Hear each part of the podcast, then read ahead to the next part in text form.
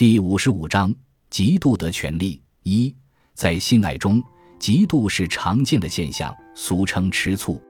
醋坛子打翻，那酸溜溜的滋味很难用语言表达，人们往往也羞于用语言表达。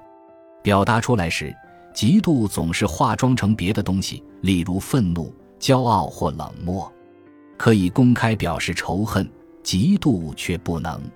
在人类一切情感中。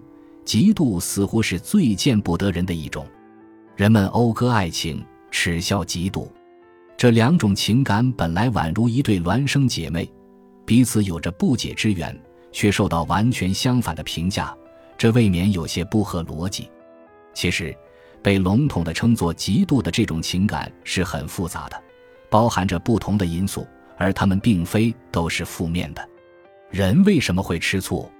大体而论。是因为爱，爱，所以就在乎，就把爱人是否也爱自己看得很重要，对爱人感情上的些微变化十分敏感。吃醋未必要有事实的根据，热恋中人常常会捕风捉影、无端猜疑。这样的吃醋，只要控制在一定程度内，不但无害，反倒构成了爱情中的喜剧性因素。我们不妨把它看作一种特殊的调情。事实上。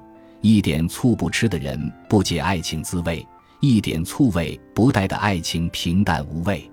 当然，如果不加控制，嫉妒就会成为一种巨大的破坏力量，每每酿成悲剧。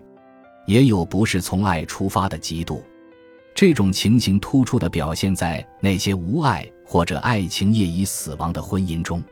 爱情不存在了，为什么还要嫉妒呢？可能有三种原因。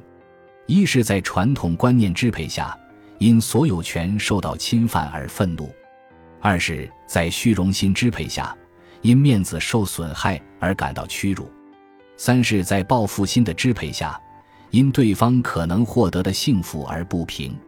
当一个人因为爱而嫉妒时，在他的嫉妒中，这些因素也可能以较弱的程度混杂着。在我看来，这样的嫉妒或嫉妒中的这些因素的确是阴暗的，应该被否定的；而凡是真正由爱导致的嫉妒，则多少有其存在的理由。